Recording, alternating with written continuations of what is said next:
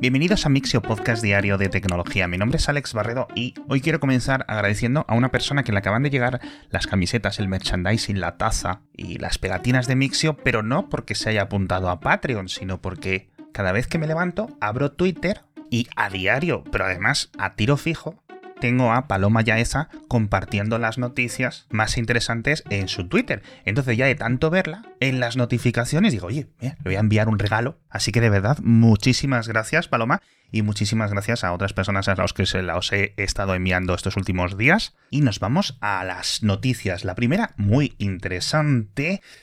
Unos académicos de Estados Unidos proponen que con la eventual llegada de los coches autónomos, no me voy a meter en hablar de años, pero en el futuro se establezca una cuarta luz en los semáforos. Una luz que ellos proponen que sea de color blanco y que tendría un significado distinto a las tradicionales rojo, verde y ámbar.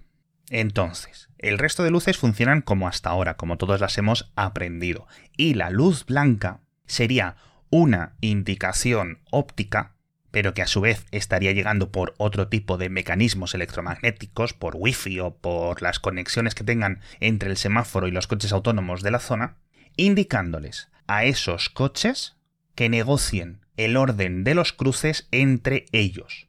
Porque al final, según han medido estos académicos, no solo es más eficiente que los diferentes coches autónomos se gestionen las frenadas, va antes, va después, etc., sino que cuantos más coches autónomos como nivel de porcentaje haya en cada uno de los cruces, más ágiles van a ser. Y estas luces blancas no estarían siempre encendidas, solo estarían encendidas y activadas en el caso de que, por explicarlo de una forma sencilla, el ordenador del semáforo detecte que dentro de, lo, de la zona de su alrededor hay una mayoría de coches que en ese momento pueden circular por su cuenta. Entonces, dices, ¿y qué tengo que hacer yo si estoy conduciendo con mi coche y el resto son coches autónomos y no sé lo que están haciendo porque a mí nadie me está diciendo un algoritmo cruza, cruza, cruza? Bueno, pues en ese caso, este mecanismo de luz blanca también es muy interesante porque lo único que tienes que hacer es seguir lo que haga el coche de delante.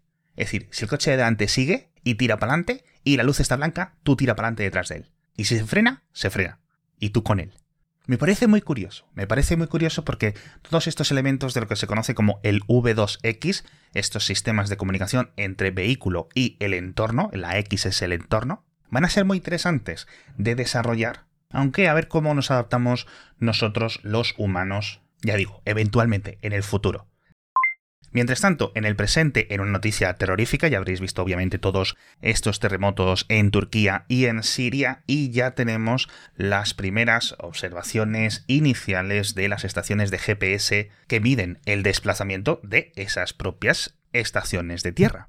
Y según el presidente del Instituto eh, Italiano de Sismología y Vulcanología, que obviamente pues en Italia saben mucho, muchísimo de esto, las mediciones iniciales indican un movimiento total de la placa de Anatolia de unos 3 a 5 metros hacia el oeste, es decir, hacia el resto de Europa. Falta hacer un análisis geodésico mucho más específico para ver en qué partes pues, ha habido más movimientos y en cuáles menos. Pero bueno, esto es algo ya común que se hace porque una vez que se miden, habrá que recolocar las posiciones GPS y de las posiciones geolocalizadas de las calles, los monumentos y todas estas cosas, porque ya no van a estar en el mismo sitio, van a estar dos metros de posición donde estaban antes. Esto no os preocupéis, que no es que un día vayáis a ir a Turquía y el GPS de vuestro móvil se vaya a confundir, lo actualizarán en breve y es algo, ya digo, común Recuerdo que una de las primeras veces que se hizo estos análisis geodésicos creo que fue con un terremoto de Chile en 2009-2010 y recuerdo precisamente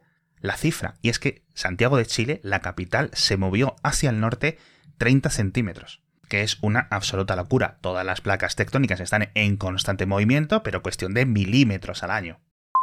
¿Dónde no hay terremotos? En el espacio. Y ahí nos vamos porque tenemos que hablar de los nuevos planes anuales de la ESA, o al menos de la agenda, porque hay tres puntos que creo que me parecen importantes reseñar. El primero, los cohetes Vega y los cohetes Ariane De momento nada. Después del fallo del Vega, los retrasos del Ariane, etc., está ahora mismo la Agencia Espacial Europea sin lanzadores propios, lo cual vuelve a ser un gran problema, porque es posible que se vayan desplazando en el tiempo un montón de lanzamientos.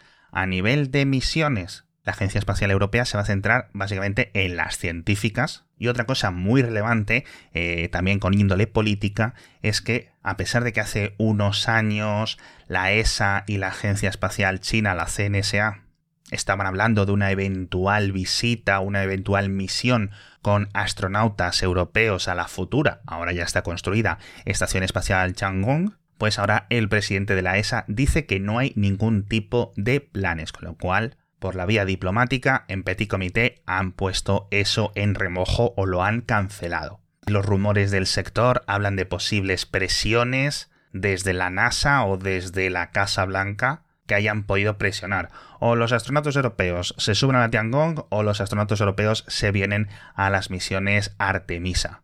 Pero bueno, eso ya son rumores para que otras personas especulen. Seguramente en el podcast Parsec lo acaben contando. Y ahora nos vamos a hablar, cómo no, cómo no, de estos modelos de lenguajes sintéticos. Comentábamos ayer el de Microsoft con esta nueva versión de Bing y justo os decía que se estaban intentando pisar las presentaciones y que ayer día 8 Google iba a presentar el suyo. La presentación fue un tostón, un aburrimiento. Yo creo que porque como ya lo sabíamos, pues bueno, pero esta presentación la hacen en octubre y a mí es que se me caen los calzoncillos al suelo de lo que hubiera supuesto. Bueno, nada nuevo a nivel tecnológico que podamos ver. Va a estar un poco más limitado que el sistema de Bing, pero lo más interesante, y seguro que habéis leído algún titular, es que dentro de este nuevo sistema de aprendizaje automático que te da las respuestas en un texto coherente, en uno de los ejemplos que pusieron durante la presentación, había un pequeño fallo. Y me explico. La pregunta era, yo creo que un buen ejemplo era, explícale a mi hijo de nueve años cuáles son los logros científicos del nuevo telescopio James Webb. Y entonces Google le respondía, pues con un parrafito, oye, el James Webb es ese telescopio, es muy moderno, ha hecho tal, tal, tal y tal. Bueno, pues uno de los puntos indicaba que el James Webb había sido el primer aparato que había observado un exoplaneta de forma directa, ¿no? dentro del espectro de la luz visible lo cual es un pequeño error, no es cierto, pero nos permite ver muy bien cuáles van a ser los retos de este tipo de información. Porque si a día de hoy entramos en Google y vemos una web que nos dice esa información, podemos contrastarla o dudar de ella porque otra web nos dice otra cosa diferente, etc. Pero para algunos usuarios, para algunas personas que visitan Google con esta idea de que Google lo sabe todo, etc., cuando vean este tipo de textos, pues es posible que se confundan, ¿no? Por la autoridad que han ido percibiendo de Google en el pasado.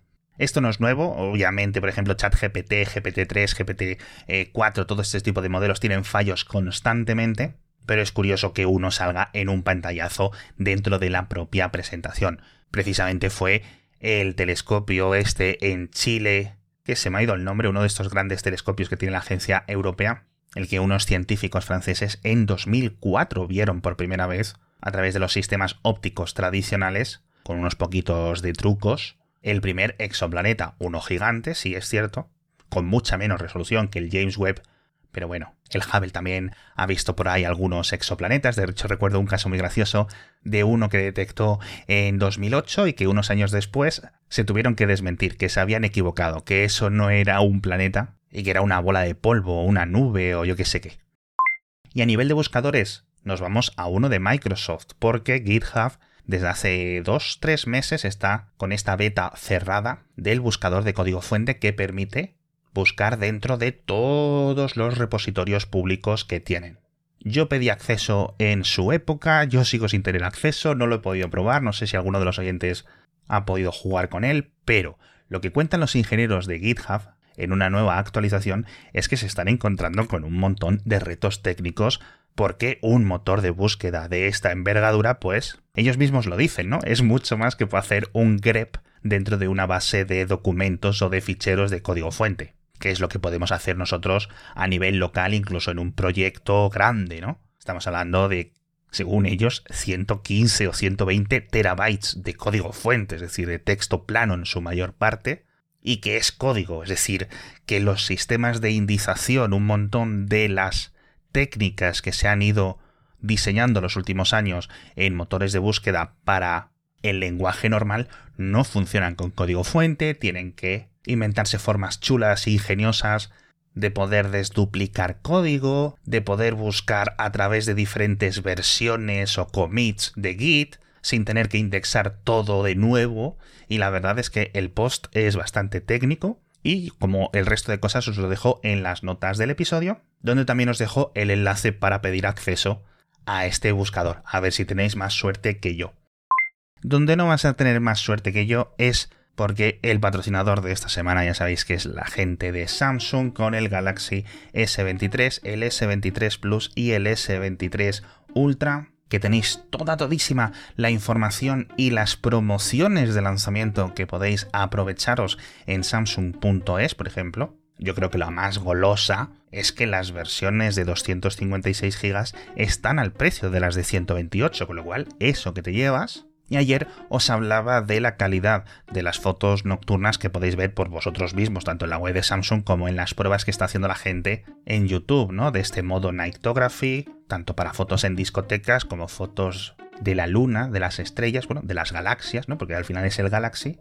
Pero hoy quiero comentaros una cosa que me parece muy importante y que creo que viene incluso en la caja del Galaxy S23 y es que es el primer teléfono Android que permite jugar al Genshin Impact a 120 Hz y 120 frames por segundo de forma constante, no solo por la capacidad gráfica que ha habido un salto gigante con el Snapdragon 8 de generación 2, sino que además incorpora una cosa que no tienen otros móviles, que es que analiza los patrones de juego de tal forma que te va ahorrando batería, con lo cual va ahorrando consumo, va ahorrando procesador donde no haga falta, y eso se nota muchísimo en la temperatura. Pero de verdad que si la cámara es una locura, las pantallas que ha metido Samsung en el S23, en el Plus y en el Ultra, increíbles. Pero bueno, que todo lo que os diga yo es poco, entrad en samsung.es para verlo por vuestros propios ojos.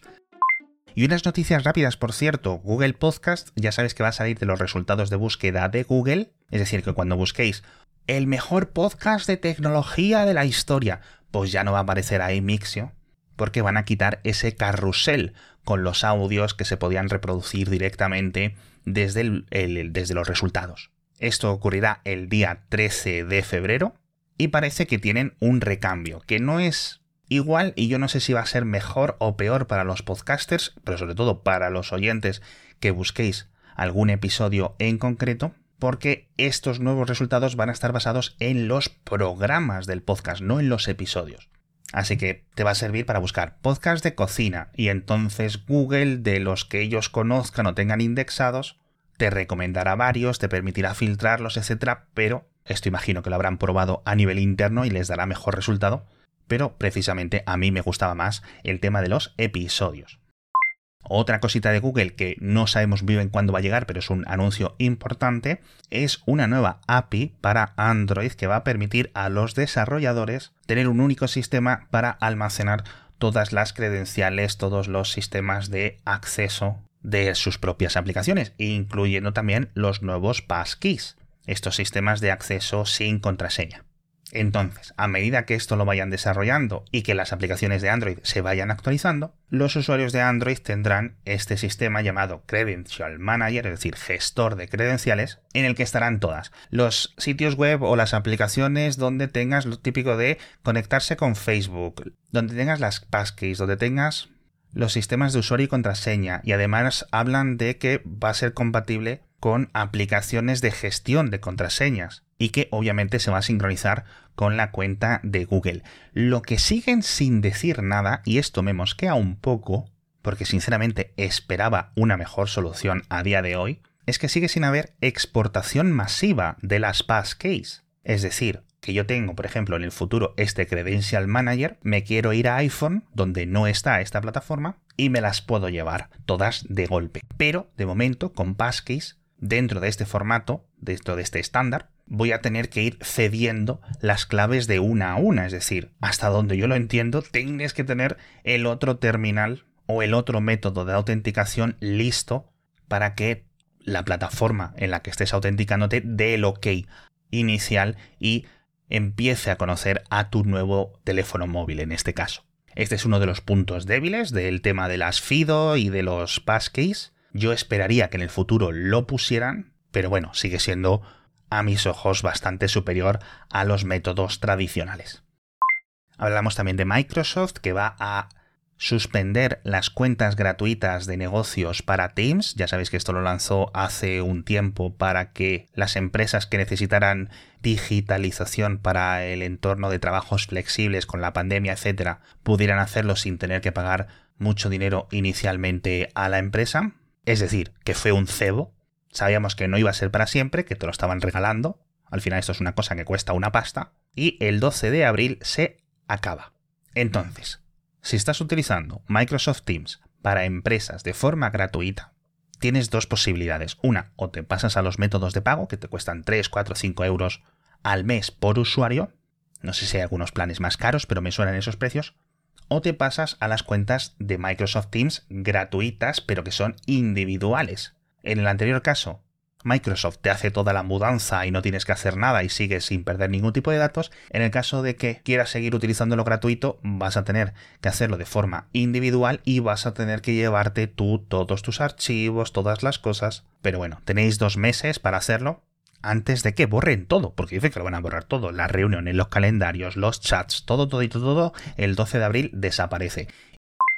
Antes de que desaparezca yo, en este episodio del podcast, vamos a hablar de la última noticia, que en este caso tiene que ver con Rusia, es que han anunciado que van a desmantelar el último submarino de la clase Akula, que también se les conoce como la clase Tifón. Son los submarinos más grandes del mundo, los más grandes de la historia, 175 metros de eslora. La Unión Soviética diseñó 6, bueno, diseñó 7 y fabricó 6, Tres ya los desmantelaron hace un montón de tiempo y hace unos años desmantelaron. Los otros dos, o al menos los llevaron a desguazar, y quedaba este, bajo el nombre de Dmitry Donskoy, que además lo habían renovado, porque estos eran submarinos de los 80 y de los 70, y además le habían añadido sitio para más misiles intercontinentales balísticos de estos de ojivas nucleares, porque es precisamente por lo que eran tan grandes estos submarinos, porque los misiles R-39 son cohetes, o sea, miden 20 metros de largo, o de alto, mejor dicho. Y originalmente esta clase Akula podía llevar 16 de estos misiles, y este Dimitri Donskoy lo habían modificado, entre otras cosas, para añadirle 20 plataformas de lanzamiento. Con lo cual, imaginaos lo que puede liarla un submarino de estos de los que siguen quedando tantos por el mundo, en este caso de otros países. Y bueno, bueno, no tenéis que imaginar mucho. Precisamente la película de la caza del Octubre Rojo es con uno de estos Akula, en este caso con uno ficticio, que me ha apuntado aquí el nombre, el Konovalov, que no os voy a hacer spoilers de la película ni del libro, pero oye, a lo mejor es buen momento, ahora que se encamina hacia el desguacea, hacia el desmantelamiento, de verla de nuevo.